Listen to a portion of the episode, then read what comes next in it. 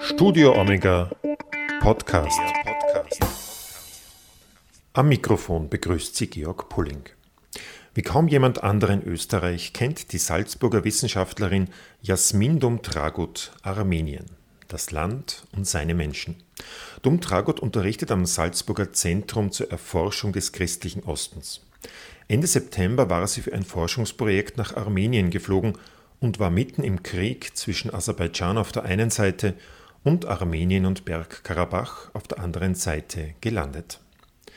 In sehr persönlichen Nachrichten hat sie in den vergangenen Wochen via Internet täglich über ihre Erfahrungen in einem Land im Krieg erzählt. Der Krieg um die Region Bergkarabach tobt noch immer. Jasmin Dumtragut ist inzwischen aber wieder wohlbehalten zu Hause. Ich konnte sie kurz nach ihrer Rückkehr in Salzburg treffen und sie erzählt mir die Hintergründe dieses Krieges, auch über ihre vielen erschütternden und bewegenden persönlichen Erlebnisse vor Ort und auch über ihr Hilfsprojekt, das sie nun starten will, um den Kriegsopfern vor Ort zu helfen. Hören Sie sich das an. Jasmin Dumtragut, herzlichen Dank für die Möglichkeit zu diesem Gespräch hier in Salzburg. Wir befinden uns im CECO, das ist das Zentrum zur Erforschung des christlichen Ostens. Das liegt aber gar nicht im Osten, sondern im Westen von Österreich, in Salzburg. Ein wunderschön idyllisch gelegenes Institut am Mönchsberg. Wenn wir aus dem Fenster blicken, was sehen wir hier alles? Ja, wenn wir aus dem Fenster blicken, wir befinden uns ja hier auf dem Mönchsberg in Salzburg, direkt über dem Festspielbezirk und wir haben einen sehr schönen Blick von meinem Arbeitszimmer hier auf den Kapuzinerberg gegenüber und das Kapuzinerkloster, aber auch auf den Dom und auf das Stift St. Peter. Aber der Blick auf den Ararat gefällt Ihnen besser? Äh, der Blick auf den Ararat, den habe ich von hier leider nicht, aber ich habe ihn zumindest immer irgendwo bei mir am Computer oder irgendwo versteckt und in meinen Unterlagen ist der Ararat immer bei mir. Dazu muss man sagen, für alle, die es vielleicht nicht äh, so genau wissen, der Ararat, das ist der Berg der Armenier, der dummerweise aber nicht einmal in Armenien liegt, sondern äh, am Rande Armeniens in der Türkei, aber dazu kommen wir äh, später noch genauer. Äh, Jasmin Dumdragot, Sie kommen ja weder aus äh, Salzburg noch aus Armenien, Sie kommen aus Volzberg. Genau. das ist jetzt nicht gut oder schlecht, aber wie kommt man von Volzberg oder wie wird man als Volzbergerin zur einzigen österreichischen Armenien-Expertin? Armenologin heißt es ganz genau. Armenologin, genau. Ja, Volzberg in der Weststeiermark.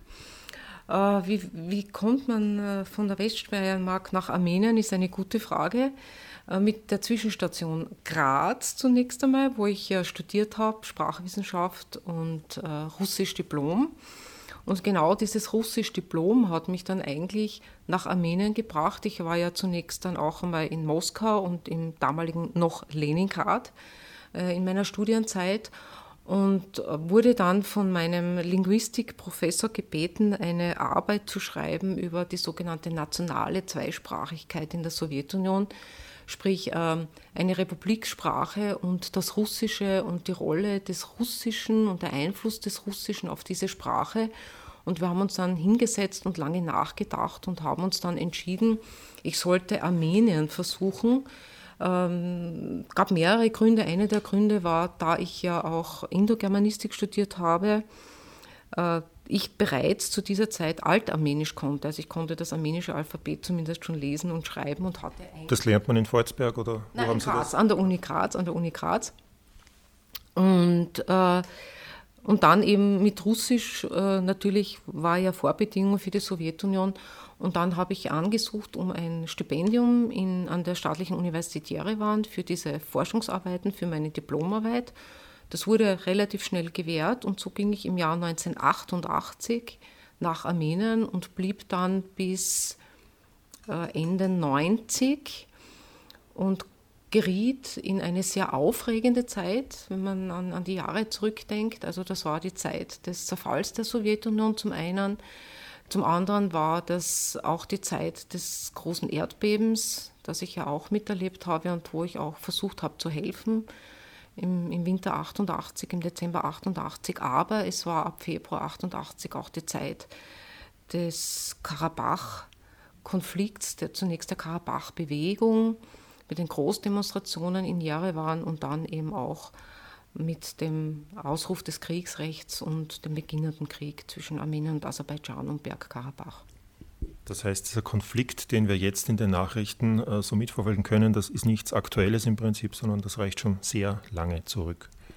Das reicht schon sehr lange zurück und reicht auch schon länger zurück als auf die 80er Jahre der Sowjetzeit, sondern geht eigentlich schon einige Jahrhunderte so. Ähm, aber durch die Sowjetzeit und durch die Grenzziehungen ähm, der sowjetischen Führer in, in den 20er Jahren ist eben sozusagen diese Problematik zugespitzt worden. Und das, was wir heute haben, ist eigentlich, geht auf diese Fehlentscheidungen der Sowjetzeit vor allem zurück. Und das wurde von den Sowjets dann noch so irgendwie dieses Pulverfass unter Kontrolle gehalten und mit dem ja, Ende der Sowjetunion war es dann vorbei? 60er, 70er Jahre ist klar, da wurde noch ziemlich viel niedergehalten und dann äh, mit, mit Gorbatschow und seiner Perestroika und überhaupt den, den, den, ganzen Auflösungsbestrebungen in der Sowjetunion. Man muss jetzt schon sagen, dass in den 70er Jahren sehr viele der ehemaligen sowjetischen Minderheiten in den jeweiligen Republiken schon begonnen haben, Sezessionsbestrebungen, Autonomiebestrebungen. Und das hat sich natürlich fortgesetzt. Ja. Ähm, man brauchte nur an den Nachbarstaat denken, den nördlichen Nachbarstaat Armeniens, Georgien, was sich hier in Georgien abgespielt hat, ne, wenn man an Tschetschenien denkt oder an Abchasien und so weiter. Ja. Und Armenien selbst hat ja, dieses, hat ja kaum Minderheiten gehabt, war immer die homogenste Republik in der Sowjetzeit und ist auch heute noch nahezu homogen. Also weit über 90 Prozent der Bevölkerung sind ethnische Armenier. Ja. Und äh,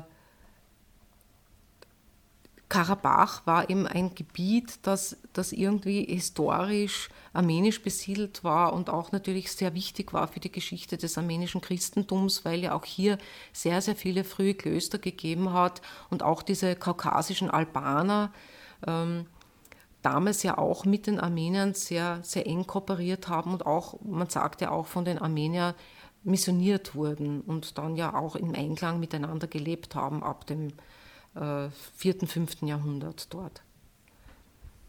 Und dann kam es aber Mitte der 1990er Jahre zu gröberen Auseinandersetzungen. Ja, es gab also nicht nur gröbere Auseinandersetzungen in Karabach, sondern insgesamt in Aserbaidschan.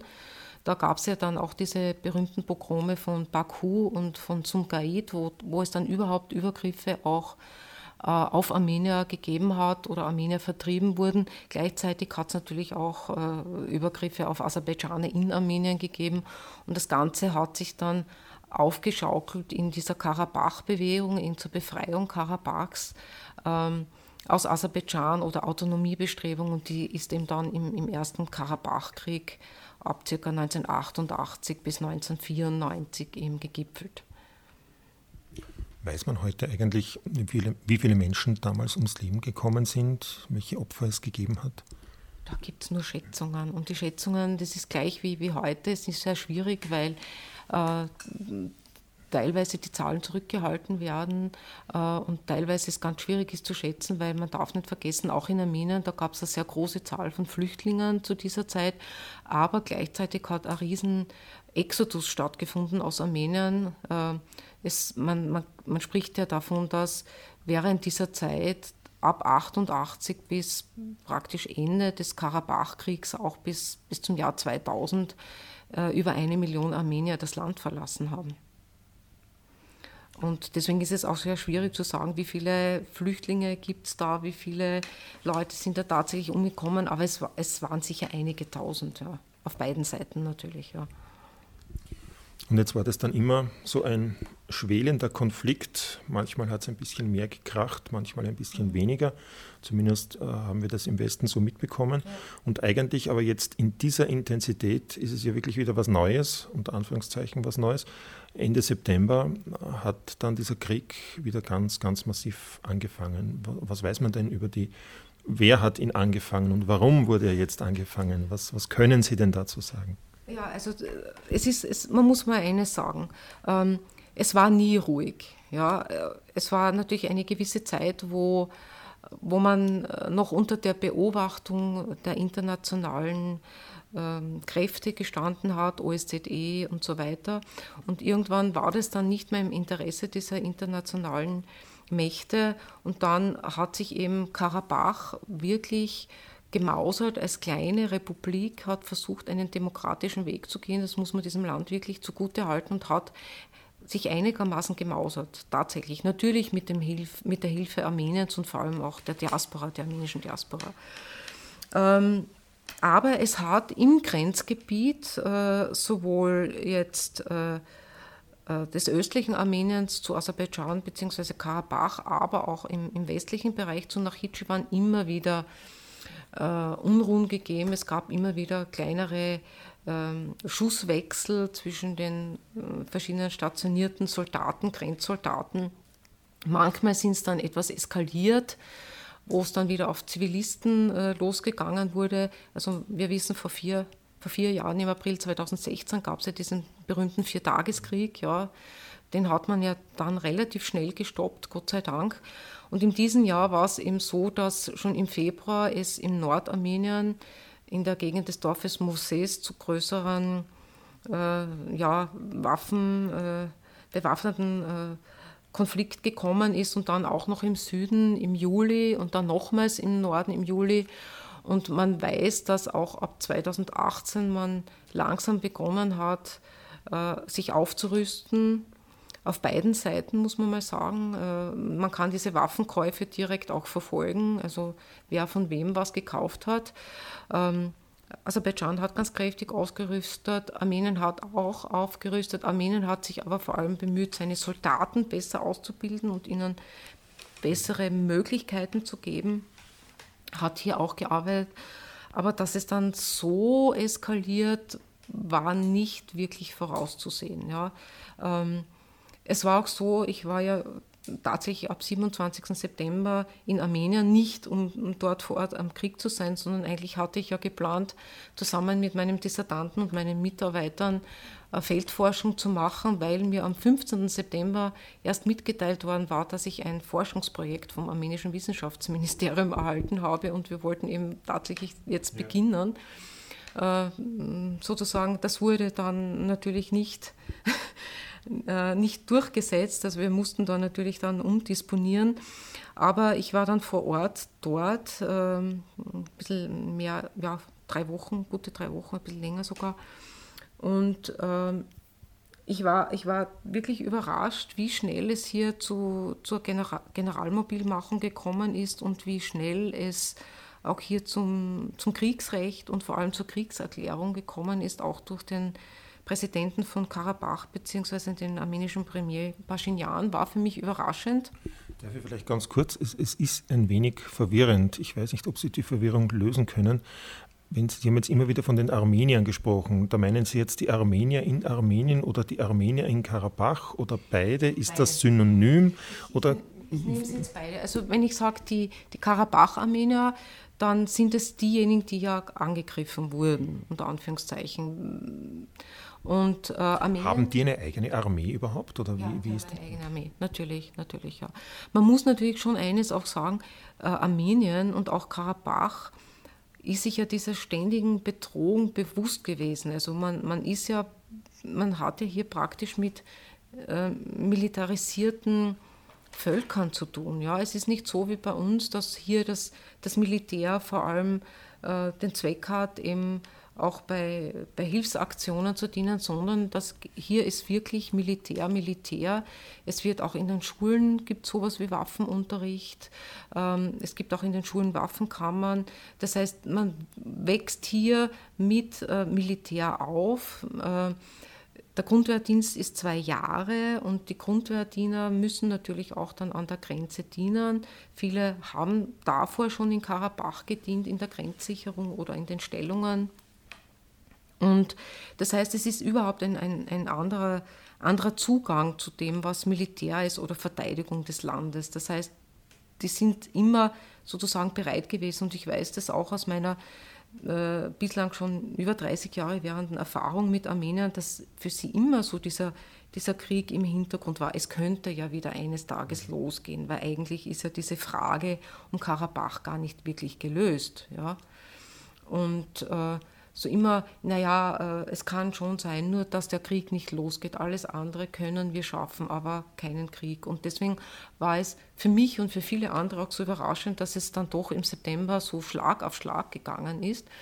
Und es war auch so, dass in den ersten Tagen jeder gehofft hat, naja, ich kann mich auch erinnern, meine Mitarbeiter äh, dort, die haben gesagt, naja, am Samstag, Sonntag können wir dann schon auf Feldforschung gehen, weil bis dorthin ist der Krieg eh wieder vorbei. Ja, ja. Dem war eben nicht so, der Krieg geht ja bis heute gleich weiter. Und ähm, ganz schwierig, das Ganze nachzuvollziehen für, für die Leute dort zum Teil, aber natürlich vor allem für uns, äh, für uns Mitteleuropäer, die da eine andere Denkweise haben, was Krieg betrifft. Und man darf natürlich nicht mit unserer Denkweise in, auf diesen Konflikt blicken oder auch auf die Bereitschaft, jetzt sozusagen sein Land oder sein Volk zu verteidigen. Und man darf eben auch äh, nicht auf diesen Konflikt schauen oder auf diesen Krieg, muss ich eigentlich sagen, schauen, ohne eben die Geschichte der Armenier äh, im Hinterkopf zu behalten und eben dieses Trauma, das, das jeden Armenier prägt, nämlich das Genozidtrauma bisschen jetzt auf, auf den Konflikt um Karabach äh, noch näher eingehen. Ähm, was sind denn die Beweggründe dahinter? Ich gehe mal davon aus, äh, die Armenier in Karabach, äh, die kämpfen quasi ums Überleben, ums dort bleiben können. Was ist jetzt das Ziel der Asere, also von Aserbaidschan? Das Gebiet nur erobern, die Armenier können eh bleiben oder sollen alle Armenier weg? Die würden wahrscheinlich eh von selbst gehen, aber was, was will Aserbaidschan eigentlich? Ja, das ist natürlich schwierig, also weil, weil wenn man das sich jetzt genau anschaut, es geht natürlich darum, Aserbaidschan möchte dieses Gebiet wieder haben, weil es ja völkerrechtlich, das stimmt ja, zu Aserbaidschan gehört und es möchte dieses Gebiet nach äh, 25 Jahren oder 26 Jahren wieder zurückhaben.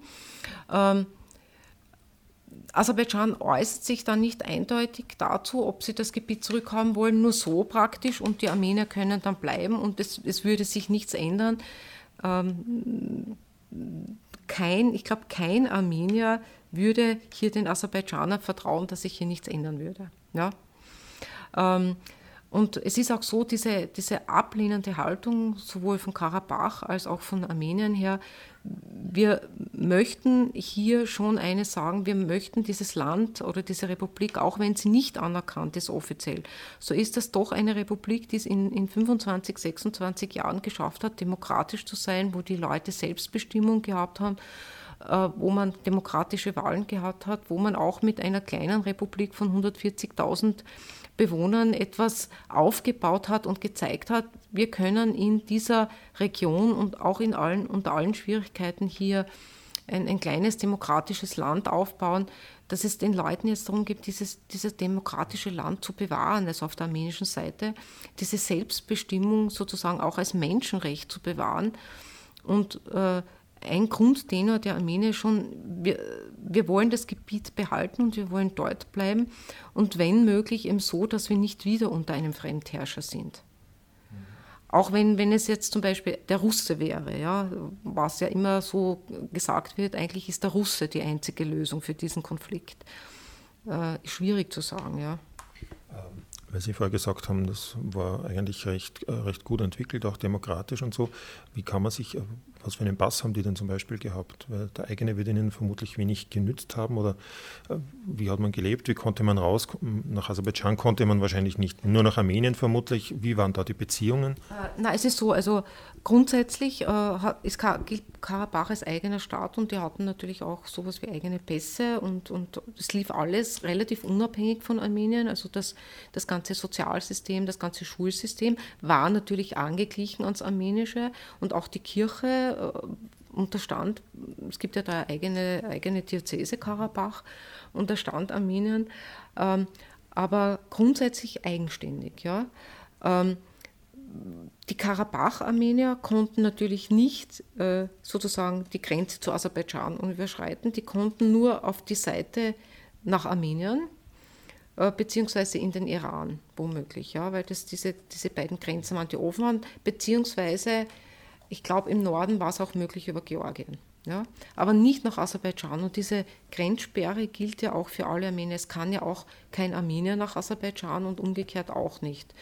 Ähm, beziehungsweise das ist Ost, die Ostgrenze und die Westgrenze müssen wir auch betrachten, um, um diese, diese Lage äh, Armeniens zu verstehen. Auch die gesamte Westgrenze Armeniens ist gesperrt. Ähm, und zwar seit dem, seit dem ersten Karabach-Konflikt ist die ganze Grenze zur Türkei komplett zu, die ganze Grenze zu Aserbaidschan. Georgien war offen bis zum Krieg, Georgien hat auch schon zugemacht und die einzige offene Grenze bislang ist jetzt der Iran. Und es ist eine Frage der Zeit, wann die, die Grenze zwischen Iran und Armenien aus Covid-Gründen zugemacht werden muss wieder. Also es ist eine sehr schwierige Lage. Ähm, auch jetzt in der Versorgungslage, äh, jetzt die humanitäre Versorgung ist, ist auch schon problematisch in dieser Region. Äh, das Einzige, was einigermaßen funktioniert, ist in Armenien-Karabach. Wenn man aus Armenien nach Karabach fahren wollte, hat man einen armenischen Pass, kann man ganz normal nach Karabach einreisen, ja, also ohne Visum, ohne ähnliches. Wenn man jetzt Ausländer ist, zum Beispiel als Österreicher, braucht man für Armenien kein Visum, aber für Karabach so praktisch kriegt man einen Stempel rein oder ja, so eine Art Visum, ja, das man aber sehr unproblematisch bekommt. Ja. Und dann darf man nicht mehr nach Aserbaidschan einreisen. Naja, wenn man das so macht, dass man den Stempel auf ein Extrablatt bekommt, wie man es zum Beispiel jetzt auch in Israel macht, ja, dann ist es zumindest nicht im Pass drinnen, aber ich sage mal, ja, man bleibt ja trotzdem ein durchsichtiger Mensch und man weiß ja trotzdem, wo man sich bewegt hat. Ja klar. Ähm, Sie haben jetzt auch die Westgrenze angesprochen, sprich den großen Nachbarn Türkei. Ähm, die Türkei betont ja selbst, also was heißt die Türkei? Ich sage mal, der Präsident der Türkei betont ja selbst, also dass die Aserbaidschaner und die Türken im Prinzip ein Volk sind. Das Dumme ist nur, dass Armenien noch dazwischen liegt. Ja. Ähm, und Sie haben auch das Trauma angesprochen. Das kann ich selber so auch bestätigen. Also ganz egal, mit welchem du Armenier, worüber auch immer sprichst, nach zehn Minuten spätestens kommt schon das Genozidthema in irgendeiner Art und Weise mit ins Gespräch hinein, soll heißen der Völkermord im Jahr 1915 mhm. und die Jahre danach. Also das Volk ist so massiv davon geprägt bis heute. Jetzt gibt es wieder so einen Krieg und, ja. und, und eben den wirklich großen, übermächtigen Nachbarn auf der anderen Seite, der aber nicht nur mit Worten, sondern ja auch schon äh, mit militärischer Hilfe zumindest ja. äh, hier, hier mitmischt. Äh, ja, wie verarbeiten die Armenier das? Wie, wie, wie lebt dieses Volk damit? Ja. Also meiner Meinung nach ist ein, ein schwerwiegender Grund äh, dieses Krieges, warum der auch so massiv läuft und warum es auch so verhärtete Fronten gibt und keinerlei Gesprächsbereitschaft zwischen äh, Pashinyan Aliyev und Harutyunyan Präsident von Karabach, ähm, ist die Einmischung der Türkei in diesen Krieg. Äh, zum einen eben durch die Entsendung von Söldnern und zum anderen durch die massive äh, Unterstützung durch Waffen aus der Türkei. Das trifft die Armenier sehr stark, das trifft sie in ihre Seele, äh, macht für sie natürlich, lasst sie an den Genozid denken und es ist tatsächlich so. Ja. Ähm, natürlich, es bleibt auch nur Armenien und Aserbaidschan allein ist allein schon ein Kampf David gegen Goliath, wenn wir das von der Bevölkerung her betrachten und von, von möglichen, vom möglichen Budget und von Ausrüstung der Armeen betrachten.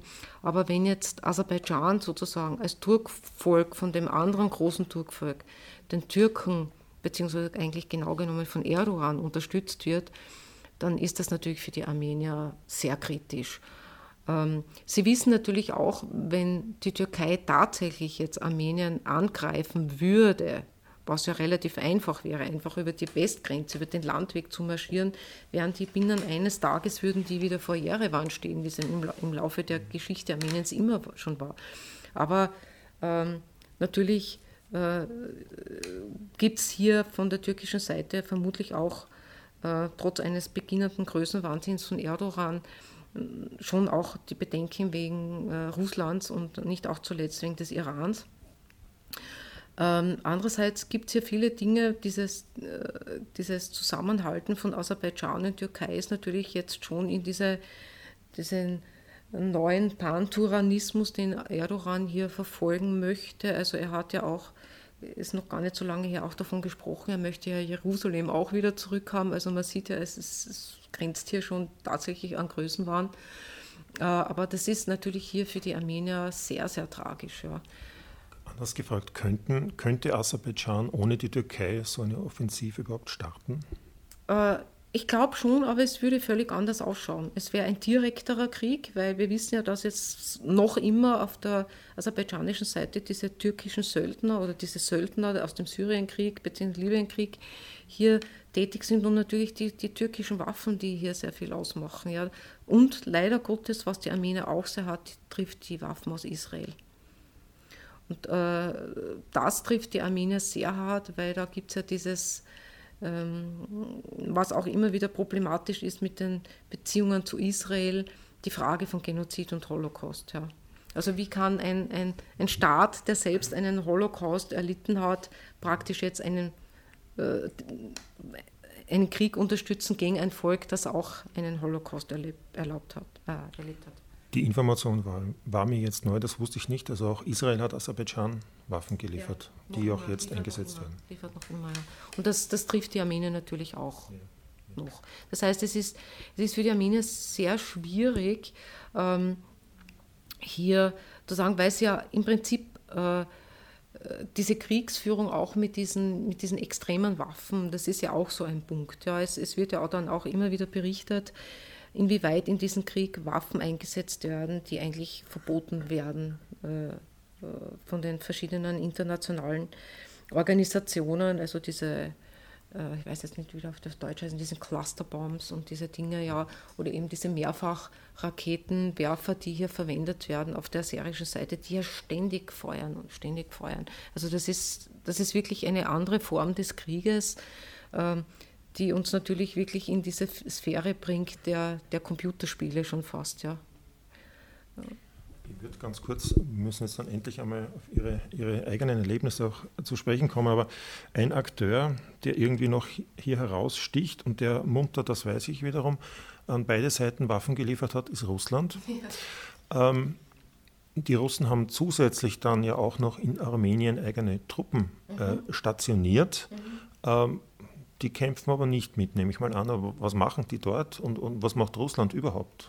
Ja, das ist eine gute Frage. Was macht Russland? Es war ja so, dass zu Kriegsbeginn schon Putin natürlich, äh, es gibt ja grundsätzlich mal relativ gute Beziehungen zwischen Armenien und Russland, sind ein bisschen beeinträchtigt worden durch die Samtane Revolution und durch äh, Paschinyans Außenpolitik etwas, äh, der sich ja lösen möchte, sich von diesem starken russischen Einfluss lösen möchte. Allerdings ist es so, dass ja äh, die größte armenische Diaspora der Welt lebt derzeit in, in Russland. Also Putin hatte schon gewitzelt, es leben fast mehr Armenier in Russland als in Armenien. Ähm, aber Russland ist natürlich nach wie vor sowas wie eine, eine christliche Schutzmacht über, über die Armenier. Und äh, diese Schutzmacht hat eben in Gyumri, in der zweitgrößten Stadt Armeniens, im Nordwesten auch eine, eine Garnison, äh, die sozusagen jetzt mal ruhig hält. Äh, warum hält die ruhig und warum hält Russland ruhig? Weil das von Armenien so gewünscht wird. Äh, Pashinyan äh, ist gegen jegliche militärische Einmischung anderer Staaten. Äh, gilt auch für den Iran, der ja praktisch auch in Bereitschaft stünde, der ja auch schon Panzer und ähnliches an die Grenzen gesetzt hat, weil ja auch schon iranische Dörfer mittlerweile beschossen worden sind. Das heißt, der Iran würde aber auf der Seite Armeniens, eingreifen. Armeniens, auf der Seite Armeniens eingreifen. Und äh, ich glaube, Russland versucht jetzt einmal die diplomatische Seite äh, zu spielen und eben hier Gespräche anzubieten, aber dass das nicht so klappt, das haben wir ja jetzt schon gesehen äh, mit diesem sehr schnellen Bruch des ersten Waffenstillstands. Ähm, und äh, ja, obwohl Russland eine, große Rolle spielt, wie auch Frankreich und die USA, das sind ja die drei Minsker Vertragsmächte, aber es müsste eben ähm, konkreter sein. Es müssten konkretere Handlungen folgen laut armenischer Seite, um hier tatsächlich auch eine Gesprächsbereitschaft von armenischer Seite zu öffnen, weil eben hier nach wie vor äh, immer wieder entgegengehalten wird, ja, völkerrechtlich gehört Karabach zu Aserbaidschan. Äh, Aserbaidschan ist völkerrechtlich im Recht, das ist ja auch die Position der EU und der Vereinten Nationen, aber eben hier die Armenier auch immer wieder betonen, und das ist auch meine Meinung, dass, dass hier ein Fehler der, der internationalen Gemeinschaft ist, äh, dieses Gebiet völlig aus dem Blick verloren zu haben, schon vor einigen Jahren, und dass man sich gar nie nach dem Jahr 1995 mehr darum bemüht hat, hier eine richtige Lösung für diese Region zu finden. Es ist ja nur ein Waffenstillstand, es war nie ein Friedensvertrag. Und das macht die Situation völlig anders. Also 25, 26 Jahre ein Waffenstillstand, aber kein Friedensvertrag oder keine, keinerlei Verträge, die eben diesen völkerrechtlichen Status ändern könnten. Oder eben, es geht auch um diese Anerkennung. Jetzt wird auch immer wieder laut, welche Staaten oder wer würde Karabach als diese unabhängige demokratische Republik anerkennen? Karabach-Armenier kämpfen auch um diese Anerkennung, was jetzt natürlich schwierig ist. Ja. Es, ich habe nur gesehen, bislang sind es einzige äh, äh, einzelne Staaten oder einzelne Städte, die in ihrem Städteparlament äh, derzeit Karabach anerkannt haben, also einige französische Städte zum Beispiel oder einige amerikanische Städte. Ja. Ähm, aber Staaten äh, haben Armen äh, Karabach so gut wie nicht anerkannt und das Absurde ist ja, dass nicht einmal Armenien Karabach anerkannt hat. Ja. Das ist für uns überhaupt nicht verständlich. Ich wollte Sie gerade fragen, warum?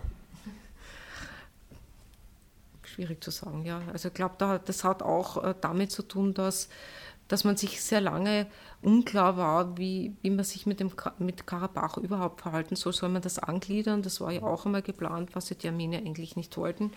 Und eben aus diesem, aus diesem äh, offenen äh, aus dieser offenen Frage heraus, naja, wir wissen, völkerrechtlich gehört es zu Aserbaidschan, also wir setzen uns da wieder in ein Wespennest, wenn wir das jetzt Aber Sie müssen ja, Sie haben ja Korridore gehabt nach Bergkarabach, die, das haben Sie ja gewusst, dass das eigentlich aserbaidschanisches Gebiet ist, ja. das Sie da besetzt halten, weil sonst wäre es ja nicht möglich gewesen. Also ein gewisses Problembewusstsein war ja schon da, natürlich. nicht? Ja, das, das Bewusstsein war immer da, dass man hier äh, sozusagen fremdes Gebiet besetzt hat. Ähm, aber wie gesagt, im Laufe der Zeit, da es sich dann wieder normalisiert hat, dort die Lage und sich Menschen dort wieder angesiedelt haben in, in dem besetzten Gebiet, ähm, hat man irgendwie das so hingenommen, so quasi, ja, es wird schon so weitergehen. Aber man sieht ja, es ist nicht so weitergegangen, friedlich. Äh, Sie sind da Ende September äh, ja, voll Freude über ein neues Forschungsprojekt nach Armenien gereist. Ähm, und dann kam alles ganz anders. Wie kam es denn für Sie persönlich? Naja, mit dem Forschungsprojekt, das ist jetzt äh, nicht so ein Problem, weil, wie gesagt, wir hätten begonnen und man muss halt da umdisponieren. Wir haben ja dann äh, einige andere Dinge erledigen können, also mit meinen Mitarbeitern und, und wir haben viele Treffen gehabt und, und um andere Dinge gekümmert. Aber es war natürlich für mich dann nach ein paar Tagen, war es einfach in der Erfahrung mit meinen vielen Bekannten und dort in, in der Stadt Jerewan ist es einfach für mich dann wichtig geworden, ähm, sozusagen hier nach Österreich Nachrichten zu schicken. Ähm, was ist hier los in Armenien oder was passiert hier eigentlich, weil ich ziemlich bald gesehen habe, dass hier relativ wenig berichtet wird oder eben, dass es hier an, an Information fehlt. Und ich habe dann eben ganz einfach begonnen, so tägliche Berichte zu schreiben, eine Mischung aus Tatsachenbericht und, ein, und meinen persönlichen Eindrücken weil ich einfach der Meinung bin, äh, unsere Gesellschaft ist so überschüttet mit negativen Nachrichten, auch mit Kriegsbildern, wenn wir hier an Syrien zurückdenken, an die Flüchtlinge zurückdenken, mit negativen Nachrichten, dass Zahlen überhaupt nichts mehr aussagen oder Bilder nichts mehr aussagen. Wenn ich aber Einzelschicksale erzähle oder wenn ich erzähle, ja, eine Freundin von mir hat jetzt ihren Sohn verloren oder diese, diese kleinen Geschichten, die ich eingefügt habe, die ich eben täglich erlebt habe, dann, dann ist das was anderes. Dann, dann ist das die menschliche Seite, dann denkt man vielleicht darüber nach, ja, es gibt Menschen, die hier leiden und eigentlich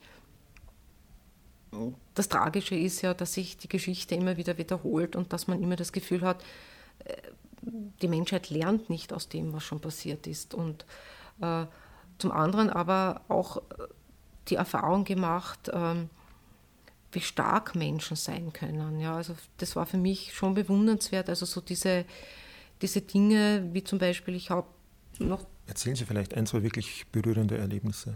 Ja, also eines der ersten Erlebnisse, die ich gehabt habe, war in dem kleinen Hotel, in dem mein Dissertant und ich untergebracht waren, das er extra für uns aufgesperrt hat. ähm, gab es eben in der Nacht einen, einen jungen Mann, einen Nachbar, der dem aufgepasst hat auf uns sozusagen oder wenn wir eben irgendwas wollten dann und für uns da war.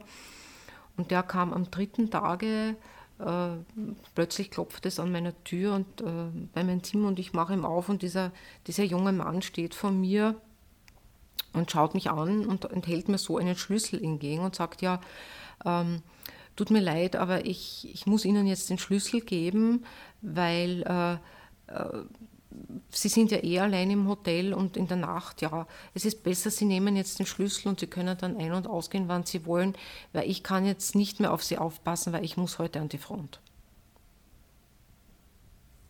Ja, das war so für mich ein, ein junger Mann mit 21 Jahren. Das war so das Erste, den ich ja eigentlich gar nicht vorher gekannt habe, aber das hat mich sehr berührt, so quasi, ich kann nicht mehr auf, auf Sie aufpassen, ich muss ja weg, weil ich muss jetzt äh, kämpfen.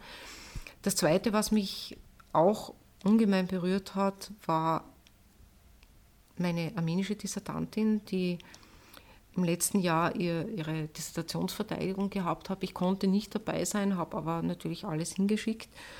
Und äh, die wollte mir dann eben sowas vereinbart, mir eben mein Gehalt bringen, weil ich habe natürlich ich was bezahlt bekommen für diese Dissertationsbetreuung und mir eben ein kleines Geschenk bringen als Danke für die Betreuung.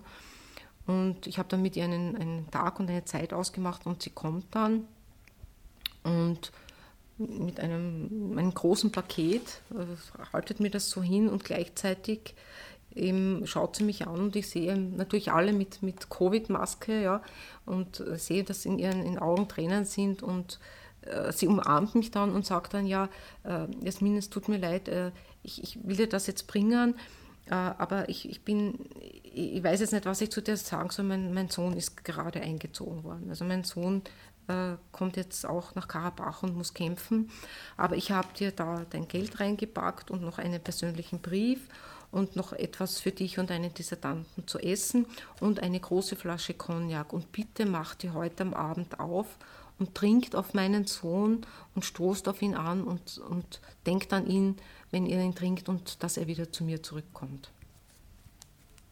Ja. Kann man dann gar nicht mehr viel sagen, glaube ich. Kann man nicht mehr viel sagen und äh, wir haben dann tatsächlich die, die, Flasche Cognac aufgemacht und haben jeden Abend auf, auf den Sohn getrunken und dass er zurückkommt. Und etwas, was. Wie viele, wie viele Söhne sind nicht mehr zurückgekommen, wissen Sie es bisher? Mein, aus meinem Bekanntenkreis zwei mittlerweile.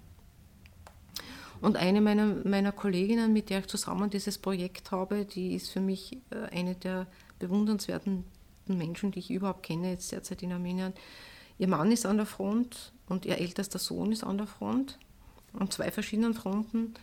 Und nicht nur das, sondern sie hat auch eine Flüchtlingsfamilie aufgenommen. Und äh, sie versucht zu arbeiten. Ich bin mit ihr in ständiger Verbindung, weil ich natürlich auch in Sorge bin. Und sie sagt, naja, ihr Tag besteht darin, dass sie eigentlich auf den Anruf wartet, den täglichen Anruf von ihrem Mann und von ihrem Sohn, dass alles in Ordnung ist. Und sie tut im Prinzip nichts anderes, auch wenn sie unterrichtet online an der Uni, dass das Telefon ständig neben ihr liegt und sie ständig auf dieses Telefon konzentriert ist und sie nicht mehr normal essen und nicht mehr normal schlafen kann, aber sich zwingt zu kochen, weil sie ja diese Flüchtlingsfamilie in ihrem Haus hat mit zwei kleinen Kindern. Es ist schwierig. Ja.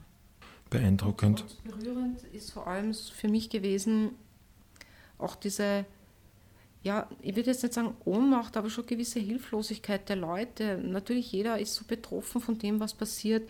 Also ich kann Ihnen jetzt, ich habe heute Morgen noch die Nachrichten angeschaut und ich habe gestriger Stand äh, 1006 gefallene Soldaten auf armenischer Seite, äh, 39 Zivilisten, von diesen 39 Zivilisten ein Kleinkind, sieben Frauen, der Rest ältere Männer. 122 Leichtverletzte, 102 Starkverletzte. Und eine Covid-Rate von ca. 2300 pro Tag und pro Tag ca. 20 bis 30 Covid-Tote. Das wollte ich jetzt eh noch ansprechen. Es hätte auch gar keinen Krieg mehr bedurft. Wir haben jetzt eh Covid und das Land ist ja auch äh, vor dem Krieg schon bettelarm gewesen. Äh, diese ganze Mischung, das macht es ja noch einmal wesentlich dramatischer. Covid macht vieles dramatisch. Also es war schon so, äh, wie ich hingefahren bin, war es noch relativ gut. Die sind noch am, am Beginn der zweiten Welle gestanden. Und man hat schon versucht, äh, sich an die Covid-Regelungen zu halten. Äh, aber mit dieser Situation des Krieges war ganz ehrlich gesagt, und da muss ich mich auch selbst sozusagen äh, ein bisschen bezichtigen, ich habe mich dann auch nicht mehr so dran gehalten. Ich habe mich vor allem nicht mehr an das Social Distancing halten können, weil einfach durch diese, diese Erfahrungen war es einfach unmöglich, meine Bekannten nicht mehr zu umarmen oder ihnen nicht irgendwie die Hand zu geben. Und, äh, oder oder eben in einer, in einer armenischen Kirche bei der Sonntagsmesse nicht wie in einer Sardinendose zusammenzustehen. Ja, also das, das war ein, einfach ein Ding der Unmöglichkeit. Aber Covid ist so gesehen jetzt problematisch, da ja durch diese vielen Flüchtlinge, die mittlerweile aus Karabach schon gekommen sind, also letzte Zahlen bei 90.000 circa, ähm, die ja natürlich auch nicht jetzt auf diese Maßnahmen achten, die kommen ja teilweise aus Karabach, ist ja ein sehr ländliches Gebiet, äh, die kommen irgendwo vom Land und kennen diese ganzen Regelungen gar nicht so in Jerewan oder in den anderen armenischen Städten. Plus an der Front wird natürlich jetzt auch nicht immer daran gedacht, Abstand zu halten, sich die Hände zu waschen oder die Gesichtsmaske aufzusetzen. Und eben, was ganz besonders schwierig ist, ist die Situation in den Krankenhäusern. Die sind schon mehr oder weniger überfüllt mit Verwundeten und haben jetzt gar nicht mehr, weder, weder von der Ärzteseite her noch von den Betten her schon langsam die Kapazitäten, sich auch noch um die Covid-Kranken zu kümmern, beziehungsweise eben die schweren Fälle von, von Covid. Das ist ein sehr großes Problem. Und wie gesagt, dann eben auch noch zu bedenken, dass die gesamte Gesundheitsversorgung in Armenien völlig anders läuft als in Österreich. Ja. Man muss ja hier sehr viel selbst bezahlen und es ist nicht so eine durchgehende Versorgung wie bei uns. Also es ist sehr schwierig überhaupt am Land zum Beispiel. Wie viel verdient man denn überhaupt in Armenien? Naja, das ist verschieden, aber grundsätzlich darf man nicht, äh, ich glaube, es ist zwar das offizielle Durchschnittsgehalt liegt bei ca. 300 Euro, aber ich weiß es eben aus meinem, meinem Bereich, also ein, ein durchschnittlicher Akademiker verdient 200 US-Dollar im Monat. Äh, Leute, die im, im, Tourismus oder im Servicebereich sind, bekommen ein bisschen mehr, aber es wird auch nicht viel mehr sein als 400 Euro im Monat, aber durchschnittlich würde ich mal sagen, mit 150 bis 200 Euro im Monat muss, muss jemand leben. Ja. Sie sind jetzt zurückgekommen vor einigen Tagen und im Gepäck schon zumindest die Idee, das kann man nicht einfach so stehen lassen, da muss man was machen. Was ja. wollen Sie machen? Natürlich, also für mich die Idee ist, weil ich es ja dort schon vor Ort erlebt habe und weil ich ja vor allem in den letzten Jahren auch sehr viel in, in den Grenzgebieten gearbeitet habe mit meinen Forschungsprojekten, zufälligerweise. Ähm, ich habe ja zu armenischen Kriegsgefangenen im Ersten Weltkrieg gearbeitet und die Geschichte dieser Kriegsgefangenen in ihre Geburtsorte verfolgt und äh, seltsamerweise waren die meisten Geburtsorte genau diese Grenzdörfer und war dort sehr viel in den Grenzdörfern unterwegs und habe gesehen, wie, in welcher Armut die Menschen dort leben und kann mir das jetzt noch gesteigert durch den Krieg vorstellen. Also die Menschen in den Grenzregionen, die Familien der gefallenen Soldaten und vor allem diese vielen Flüchtlinge, vor allem Frauen und kleine Kinder, die gekommen sind. Und ich meine, äh, die brauchen dringend die Unterstützung hier. Und ich habe geplant, hier mit Unterstützung auch äh, der Sektion Pro Oriente Salzburg beziehungsweise ähm, des katholischen Hochschulwerks, des katholischen Bildungswerks und verschiedener kirchlicher Organisationen hier etwas zu bewegen. Und ich habe eben vor, ein, ein kleines Hilfsprojekt zu starten, an dem sich natürlich dann jeder beteiligen kann, der möchte. Und dieses Hilfsprojekt wird dann heißen, wir helfen. Äh, und geht dann direkt äh, an die nordöstlichste Diözese Armeniens an die Diözese Tavush, weil ich dort schon seit längerer Zeit eine sehr gute Verbindung mit dem dortigen Diözesanbischof habe, mit Bischof Bagrat Gastanyan, der sich hier sehr für die sozialen Belange dieser, dieser sehr wirtschaftlich sehr benachteiligten Provinz beschäftigt, vor allem mit dieser großen Grenzregion. Und hier wirklich dafür sorgen wird, dass unsere Hilfe dann an die richtigen Familien kommt. Also das ist mir ein großes Bedürfnis, hier mit dieser Diözese und mit diesem Bischof zusammenzuarbeiten. Was sind da die dringendsten Dinge, wo geholfen werden muss? Ich denke mal, das ist das einfache, das einfache Leben und das, das Unterstützung mit dem, mit dem sogenannten täglichen Brot, äh, äh, dass die Leute zu essen haben, äh, dass die Leute eine Unterkunft haben und natürlich auch ganz einfach Kleidung, warme Sachen. Vor allem, es wird ja, wir haben bei uns jetzt die ersten kalten Tage in Armenien und in, vor allem in Karabach ist es auch sehr kalt, es ist ja Gebirgsregion, also da gibt es natürlich auch schon die ersten Schneefälle. Ähm, und natürlich, ich möchte einen Teil der Aktion vor Weihnachten starten und habe dann auch vor, vielleicht so etwas zu machen wie kleine Geschenke auch für die, die Kinder dort, die ja natürlich auch sehr unter dieser Situation leiden, hier auch bereitzustellen. Ja, also dass die vor Ort praktisch dann auch mit den Spenden für die Kinder so kleine Geschenkpakete für die armenischen Weihnachten dann auch bereitgestellt werden können. Wann werden Sie wieder persönlich nach Armenien reisen? Ja, ich hoffe so schnell wie möglich. Es gibt ja verschiedene Pläne, aber das wird jetzt nicht gehen. Zum einen, weil die Flugverbindung sehr schwierig ist. Ich hatte ja auch Schwierigkeiten, nach Österreich zurückzukehren. Das, hat ja, das war ja ein sehr holpriger Weg zurück. Und zum anderen äh, glaube ich nicht, dass es mir die Universität äh, erlauben wird, eine Dienstreise, weil ja Warnstufe 6 ist. Ähm, das heißt, wenn ich nach Armenien fahre, solange noch Krieg ist, dann kann ich das nur persönlich machen und äh, im Urlaub, aber da weiß ich nicht, ob meine Familie damit einverstanden sein wird, obwohl die hat eigentlich gar keine Angst mehr um mich, weil die kennt mich schon seit äh, über 30 Jahren in Armenien, die hat schon einiges mit mir erlebt. Ähm, aber es wäre natürlich schön, könnte ich, wenn wir, wenn wir äh, etwas sammeln können, das persönlich überbringen. Das wäre natürlich sehr schön, aber ich glaube nicht. Aber ich hoffe, dass ich spätestens, spätestens, allerspätestens im März 2021 wieder nach Armenien kann, um meine Arbeiten dort fortzusetzen. Ja. Nicht mal als Kriegsberichterstatterin? Äh, ich hoffe nicht. Ich hoffe nicht, sondern wirklich wieder als Wissenschaftlerin, als die die österreichische Armenologin in Armenien, die eben hier versucht, äh, natürlich auch äh, immer wieder humanitäre Aktionen zu starten und auch in, in Zusammenarbeit mit der armenisch-apostolischen Kirche einiges zu erreichen, auch für, für dieses ja, Völkerverständnis, für die Freundschaft Österreich-Armenien. Das ist mir auch immer ganz wichtig. Das wäre jetzt schon mein Schlusswort gewesen, aber ich würde Ihnen gerne noch eine Minute Sendezeit geben für eine kleine Werbeeinschaltung. Ich meine, Sie, wenn man Ihnen so zuhört, Sie kennen dieses Land nicht nur sehr, sehr gut, Sie haben es auch sehr gern. Also Sie lieben es mehr oder weniger und auch die vielen Menschen dort. Ja. Bringen Sie uns das noch ein, ein bisschen näher. Was ist so das wirklich das Besondere an diesem Land und den Menschen für Sie, für uns?